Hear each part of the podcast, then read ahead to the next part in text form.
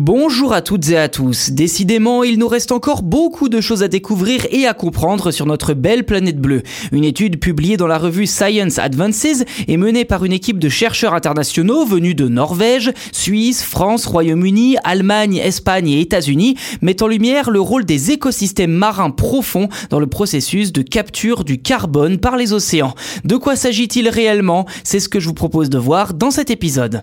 Concrètement, les chercheurs ont séquencé en très grand nombre l'ADN de centaines d'échantillons de sédiments récoltés dans les profondeurs des océans au cours de 15 campagnes réalisées autour du monde entre 2010 et 2016. Ces analyses ont ensuite été intégrées à d'autres données issues d'expéditions parallèles, cette fois sur les couches d'eau photique, c'est-à-dire la zone traversée par la lumière et où les végétaux peuvent vivre, et aphotique, là en revanche où la lumière ne pénètre pas dans l'océan. Sans rentrer dans le détail, les analyses montrent que les sédiments marins prélevés dans les abysses contiennent au moins trois fois plus de biodiversité.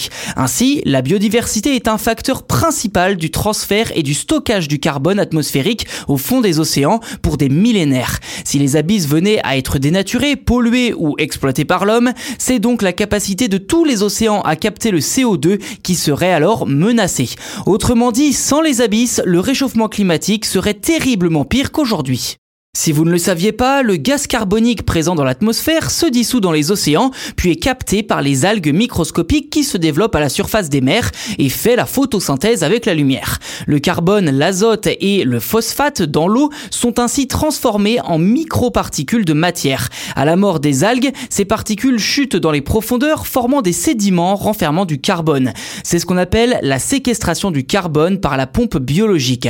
En mettant de côté les activités humaines, on estime ainsi que l'atmosphère contiendrait deux fois plus de gaz carbonique sans cette pompe biologique des océans.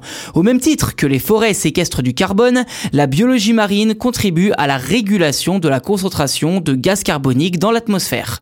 Enfin, pour résumer, ce travail révèle l'importance immense des fonds marins en tant que réservoir de biodiversité et d'après les chercheurs, la nécessité de les protéger.